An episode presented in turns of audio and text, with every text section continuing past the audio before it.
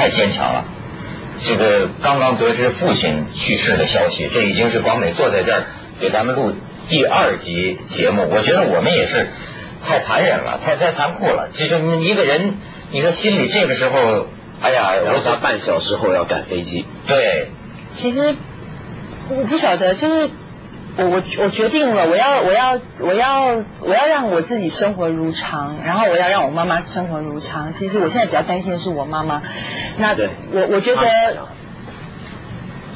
她怎么样啊？那就是哭天哭天哭天抢地。你要想到我爸爸是我妈妈的天，他们在一起生活了四十二年。你可以想象两个人在一起生活了四十二年。我妈妈不是一个教育程度很高的人，就是她有点点有点类似唯命是从了。对我对我父亲来说，因为我父亲是我们家庭的支柱。我们小的时候他是家里的支柱，真的就是我们全家的天。那那个时候就是呃两三个礼拜前，那个时候我我们在就是我们三个人轮班在照顾我父亲的时候，有一天早上，那早上是我负责，我弟弟是值大夜班，那我跟我妈妈就是白天的时段，那我早上要负责送我妈妈去医院。就有一天，因为我通常都是我会把它放到门口之后。然后我去停车，然后他自己，我我在楼上跟他碰面。就有一天呢，我说我我我太精神恍惚，我说我们别开车了，危险。我说我们打打车去好了，所以我们就打车去。那是第一次我跟他一起从医院的大门走进去。我告诉你，我从来没有看过我母亲 健步如飞，她只有一米五八而已。就是你知道，她左手扛了一大锅的稀饭。这然后右手，因为我父亲那段时间就是他每天都要吃凤梨跟西瓜，不知道为什么他每天觉得胸口很热，他也要喝冰的水，要吃凤梨西瓜，还要喝柠檬汁、喝芦荟汁，所以我我我身上也扛了很多东西。我母亲是手是这样，我我这一低头。再抬头看，我妈已经在五十公尺以外地方。我从来没看我妈走那么快。我后来才知道，说她的那个心啊，她的那个心啊，她就是迫不及待。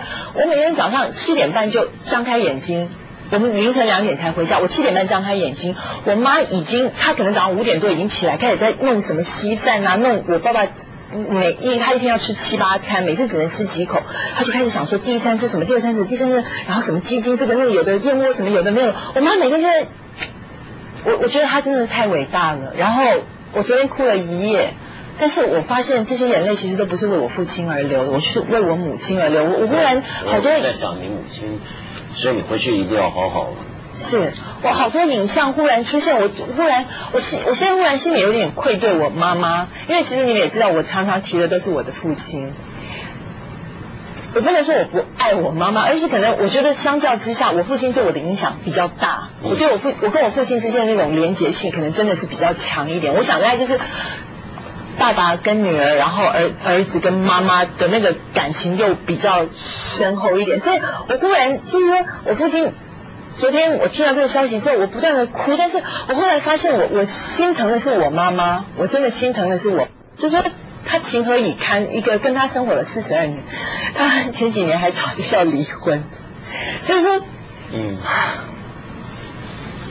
但是我我要我会继续，我会我会我会呀，我会勇敢，然后我要继续的好好的工作。我我因为我我觉得我有我父亲给我很大的压力。我父亲给我很大的压力，在我生活上，在我工作上，他不是一个，他对他自己要求很高，他对我要求也很高。他永远都是，我那时候有时候已经工作回来累到我已经快死，我打电话让我爸爸，我刚从哪里哪里哪里，就是那种六天转了十几个城市，我已经累得我快死了。他说你要你要你要坚持，你要继续努力，人生就是要不断的奋斗跟努力什么。我就觉得说爸。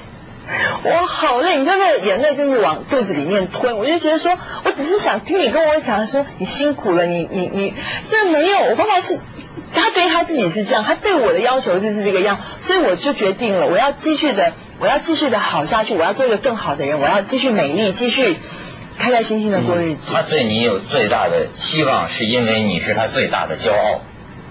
希望是心里是是是，所以我那天还讲嘛，那天佳耀还说说讲得好。我现在就是呃，跟父母回家一趟之后啊，发现了人生的意义。因为说实在话，为个人小日子过得差不多也就可以了。我不是个胸无大志的人。我现在为什么人就要成功？为父母就是既然父母他把一辈子放在了你身上，你是他唯一的希望，那你怎么能够不成为他的骄傲呢？当然没条件也就罢了，有条件真是得努力奋斗，这不是为了自己呀、就我现在觉得，我为我努力工作找到了一个理由，就是让父母自豪。你说我俗气也罢，但是我现在觉得就这么回事儿。嗯，是不过我想，我想，我想起来那天我们说到这个宗教信仰啊，或者什么，我有一些不一样的体会，就是因为我基本上我是觉得，呃，我们每个人都需要有一些终极关怀，那个终极关怀变成你的寄托，比如说像您父亲这样的，因为死啊是个很寂寞的一件事，面对死亡是很寂寞，很寂寞，从来你跟他再亲，你也没办法真正的带入他的身体去体会他面对的那种寂寞。跟痛苦，跟痛苦，所以那种寂寞就是他那么担心旁边的人会离开会走，所以有时候有一个终极的信仰在的时候，他会觉得消解的不只是生命意义的问题，或者说他跟着去哪里，怕人就这么完了，而且是让那个寂寞能够消解下来，那本来是件好事。但我就我就一直觉得无神论的东西啊，是很知识分子的事情，嗯是很知识分子他他他怎么样能够自己把世界看成就是哦，那我们就尘归尘，土归土了。但是我觉得除此之外，除了知识分子的这种心态之外，还有一点很重要，就相信无神论。像我自己啊，其实我是一个无神论，接近是无神论的这么一个人。呃，有一个有一些这像我这种人呢，我觉得有一点很重要，就是有时候啊。呃，有一个终极关怀啊，呃，如果是半吊子的终极关怀或宗教信仰，有时候会把人拖住。什么叫把人拖住？比如说，我举一个例子，比如说我自己认识一些人，他们是呃很特别相信人死之后还在，或者还有灵魂。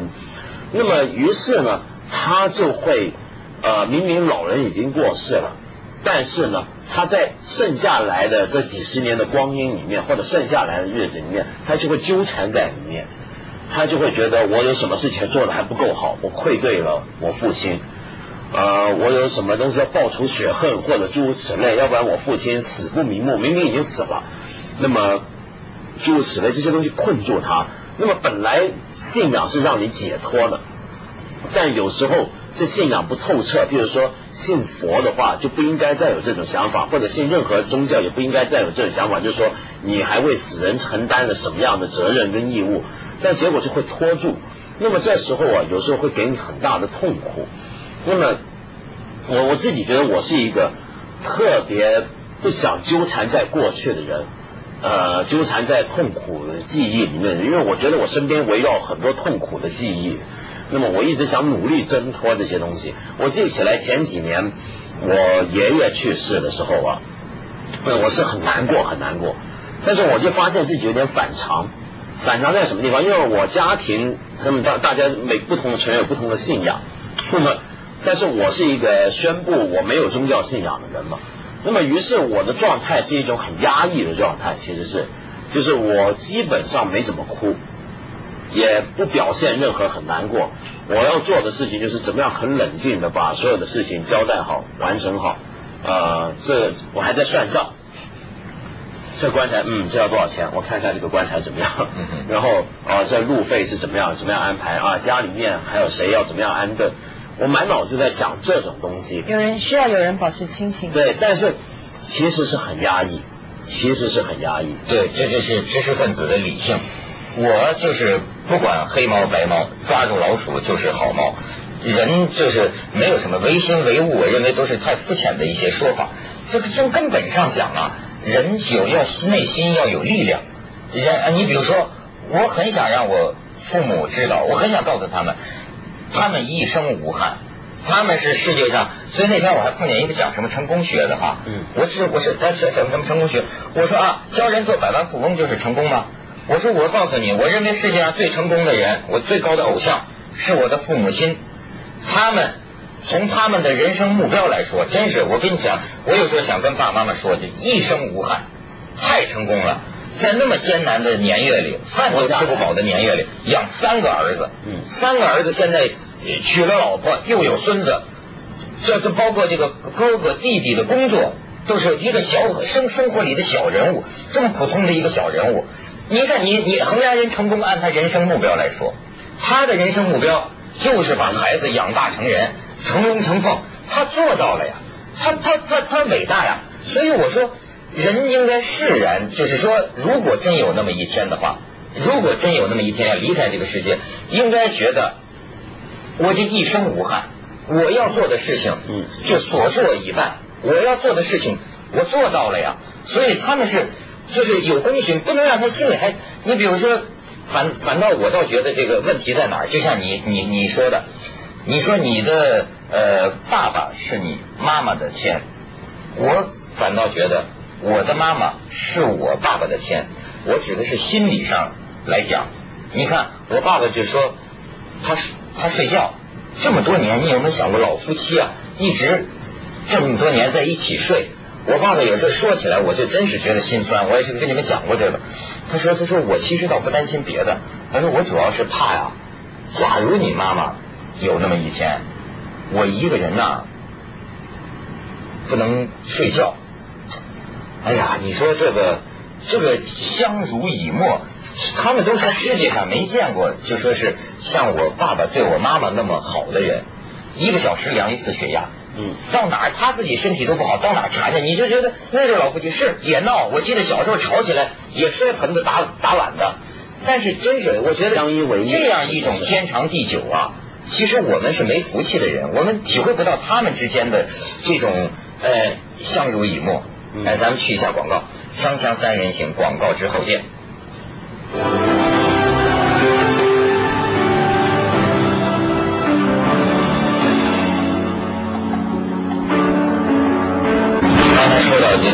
个父亲离去的也不痛苦。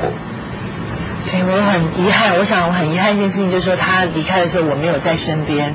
然后因为我打电话去的时候呢，我弟弟跟我说他的那个心电图已经接近是直线了。然后我就用着用那个那个电话，就是我弟弟让我跟我爸爸说话，他已经没有办法跟我说话了，所以我就用的那借着那个电话筒跟他说话，然后。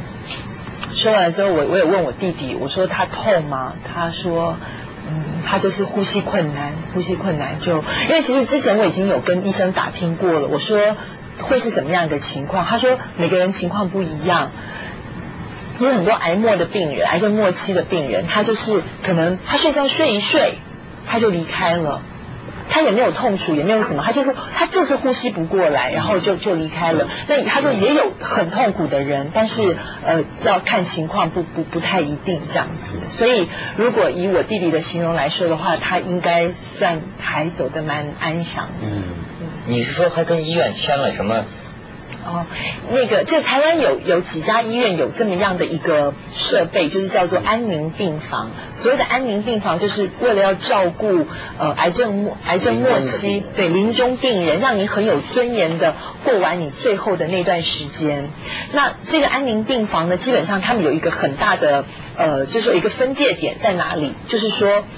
如果你决定要进这个安宁病房的照顾的话，你必须先签一份同意书，就是说，在你发生呃紧急状况的时候，例如已经就是呼吸不过来了，或者是说心跳快要没有的时候，医院不施救、不施救、不做任何急救的动作。这些急救包含有内部急救跟外部急救。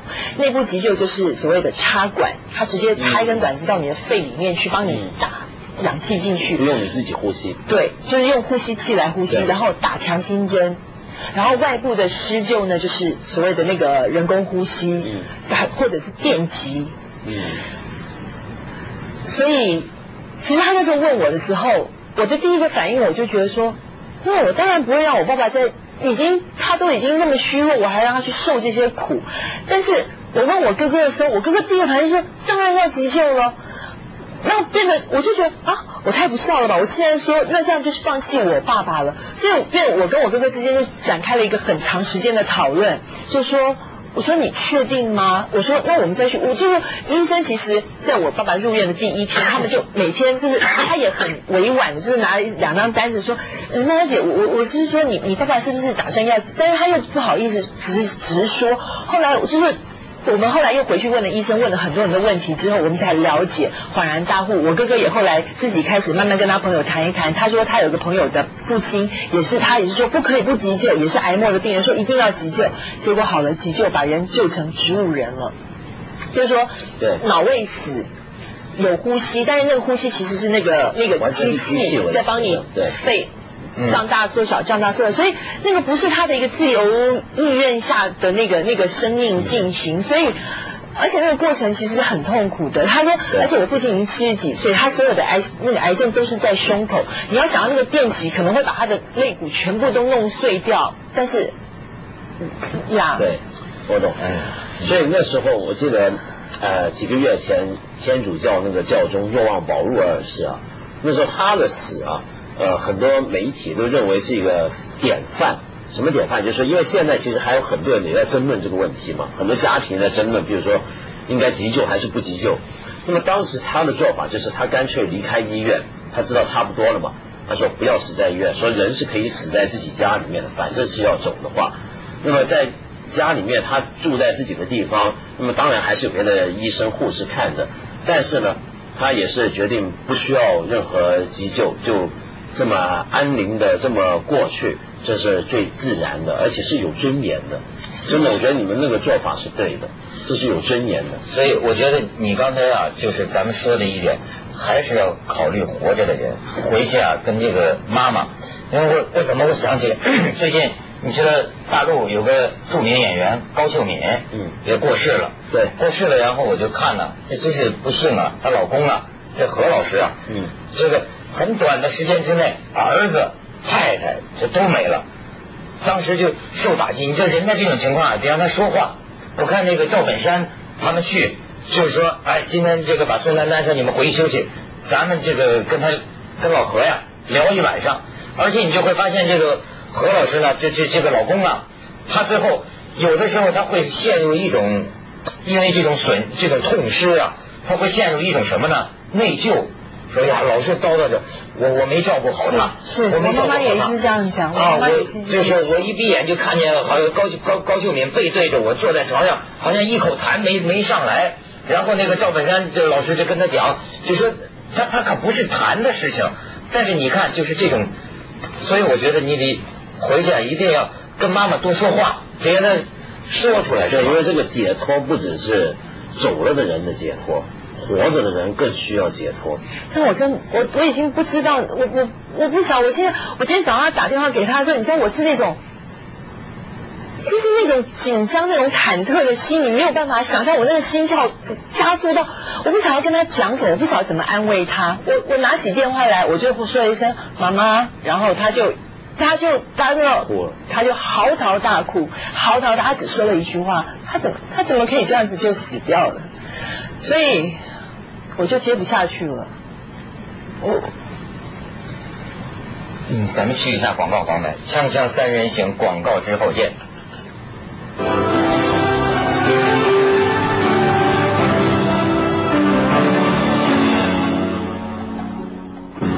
王美啊，我我想知道一下，就是你听到自己父亲这个消息的时候，你的脑子里会不会一幕一幕的浮现出很多就过去你们生活中的情景？当然会，当然会。那是什么？我觉得你很坚强啊，所以我说广美为什么很感动呢？就是咱们的女嘉宾呢、就是 这这这现在还在这录节目，等着赶飞机回去。我不知道你这个心里是不是会不会要叫我会不会内疚啊，责怪自己啊，或者觉得父母亲可怜呐、对我第一个第一个念头就是内疚我，我不在那里，我不在那里。但是我觉得他会理解。第二个问题就是他现在在哪里？他呀，我也害怕他会去很冷的地方，我也害怕他去不好的地方。但是我我宁可相信他去了一个更好的地方，嗯而且我觉得，我觉得他一定会投胎转世再做我的家人。对的，他一定会投胎转世再做我的家人，所以我不晓得，我我我不晓得，我觉得那是一种，其实还是有一些幸福的感觉在里面。嗯，如果他真是念南无阿弥陀佛的话，那么你们的家人也不能悲伤过度。对，昨昨天晚上就是从我父亲过世之后，然后他们就因为慈济台湾的慈济医院，他们有一个助念室，就是说他往生之后，然后他们那边有很多义工的师姐师兄，他凌晨将近一点钟去世了，两点钟去了助念堂，他们会连续帮他诵经诵八个钟头的那个，就是就是一直帮他诵经，因为那个时候他的魂魄可能还没有在，帮他往生，就就帮他对。所以可能有有些人听起来，你像我们大陆这受教育的听起来，就会觉得你这不是在说迷信嘛？可是我觉得啊，某些人呐，这个思维啊太狭隘了，太太狭隘了。他以为他很聪明，其实他太狭隘了。就是比如说世界各个宗教啊，几千年的古老的这个智慧，你没觉得吗？我们现在生活里还有什么仪式？还有什么能让人追思的东西？还有什么能表达人的心情的东西？这样下去，现代人的心灵是一片荒漠，会变态的。为什么说古老的智慧啊？信不信真与假这些问题那么重要吗？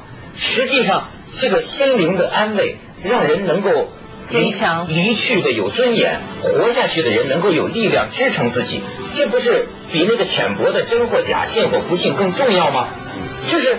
我觉得咱们真是说，有多少人死的就让人觉得没有尊严，死了之后也没个什么仪式。这这个现在中华民族越来越多的传统和仪式都没了。接着下来为您播出《凤凰子夜快车》。